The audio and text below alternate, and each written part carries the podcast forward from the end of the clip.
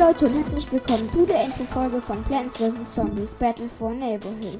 Ich hoffe, ihr feiert es, wenn ich das immer mal wieder bringe, denn dies braucht eine Menge Vorbereitung. Deshalb schreibt mal in die Kommentare, wie ihr dieses Projekt findet. Also, genug gelabert, fangen wir an.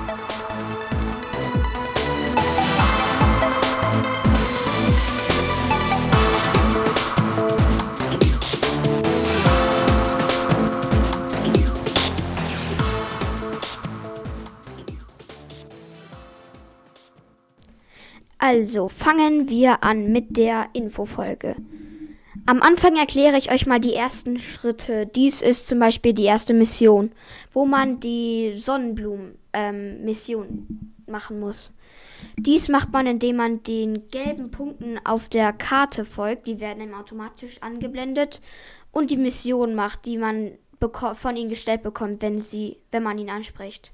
So, dann starten wir mal mit dem richtigen Spiel.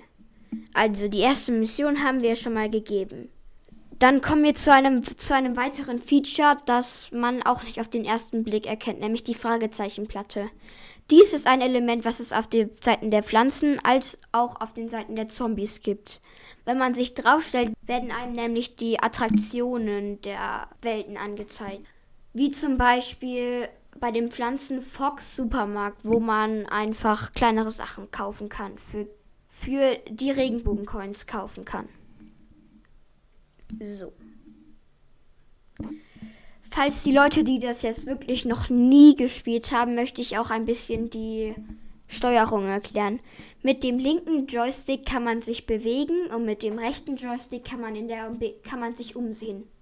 Also mit der Taste ganz unten auf dem rechten Steuersymbol kann man springen und mit dem Rest kann man seine Ultis zünden, die man während dem Multiplayer besitzt.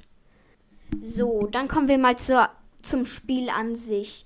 Dieses Spiel bietet ähm, zwei Seiten, nämlich die Seite der Pflanzen und die Seite der Zombies.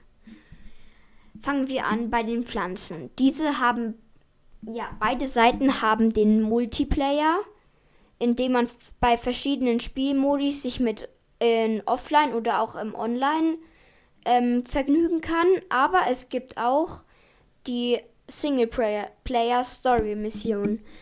Dies gibt es auch auf jeder Seite von den, von den spielbaren Charakteren und die Story ist halt überhaupt nicht aneinander anhängend. Also es ist egal, welche man zuerst spielt. Dabei muss ich sagen, spielt die Story erst, wenn ihr schon etwas gut könnt, weil selbst die, die Pflanzenstory ist schwer und die Zombie-Story äh, ist bei weitem noch mal schwerer. Also das ist echt krass, wenn man keinen Können hat. Das, das schafft man einfach nicht als Anfänger.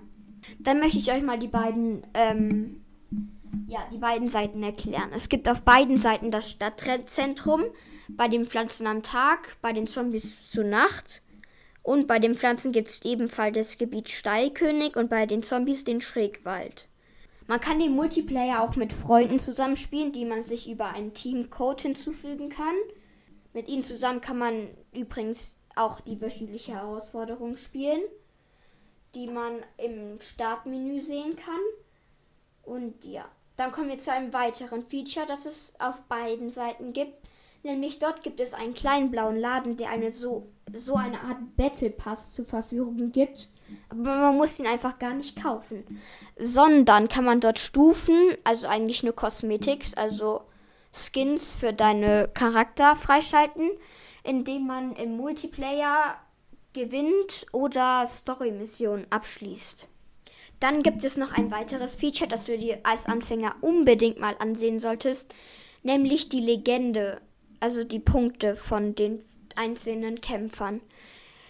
Denn diese sind sehr wichtig. Wenn du da Fragen zu hast, die Legende zeigt dir an, welche Schritte du befolgen musst. Dann kommen wir jetzt zu den spielbaren, Charakteren auf beiden Seiten. Ich fange mal mit den Pflanzen an. Dort gibt es zum einen die Erbsenkanone, die Erbsen aus ihrem, aus ihrem Lager an ihren Armen schießen kann. Es gibt den Schnapper, der einfach die OPste Ulti im ganzen Spiel hat. Damit kann man nämlich jeden Charakter einfach one-shotten. Dann kommen wir zum, zum Agent Mais. Das ist ein Maiskolben, der wie der halt James Bond darstellen soll. So ein bisschen als einen Geheimagenten. Und einfach sehr cool ist. Also, ich, das ist auch mein Lieblingscharakter. Dann kommen wir zu dem Ninja-Pilz. Dieser ist ein kleiner, aber sehr starker und schneller Kämpfer, der zwar nur wenig Leben besitzt, dafür sich verschwinden lassen kann, sich 10.000 km/h schnell durch den Raum beamen kann und noch vieles mehr kann. So, dann haben wir auf unserer Liste noch die Sonnenblume. Diese ist eine Healerin, die aber auch nicht nur healt, sondern auch mit, ein, mit ihren Ultis sehr krass reinhauen kann.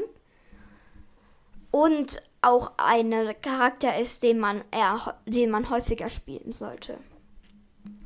Und das waren nur ein paar von den vielen Charakteren, die es in diesem Spiel gibt, von den Pflanzen. Dann kommen wir jetzt zu den Zombies. Bei den Zombies gibt es Schutzpat gibt's von Schutzpatronen bis zu kleinen Wichten, die riesige Roboter hervorrufen können. Aber auch dicke Ingenieure, die brennende Bomben schießen können. Ich finde, dieses, die Zombies sind viel stärker als die Pflanzen. Aber die Pflanzen sind eigentlich meine Lieblinge, weil ich sie cooler gemacht finde. Aber ich habe auch nichts gegen die Zombies. Ich feiere sie auch. Im Multiplayer online empfehle ich auch, die Zombies zu spielen, weil es schon etwas ausmacht, wenn man gegen Pflanzen oder gegen Zombies spielt. Denn wie gesagt, Zombies sind einfach stärker. Ich hoffe, euch hat das ein bisschen ähm, Klarheit in mein Gameplay geschaffen und ich hoffe, ihr schaut selbst mal in das Spiel rein und wenn ja, dann wünsche ich damit ganz viel Spaß. Ciao, ciao.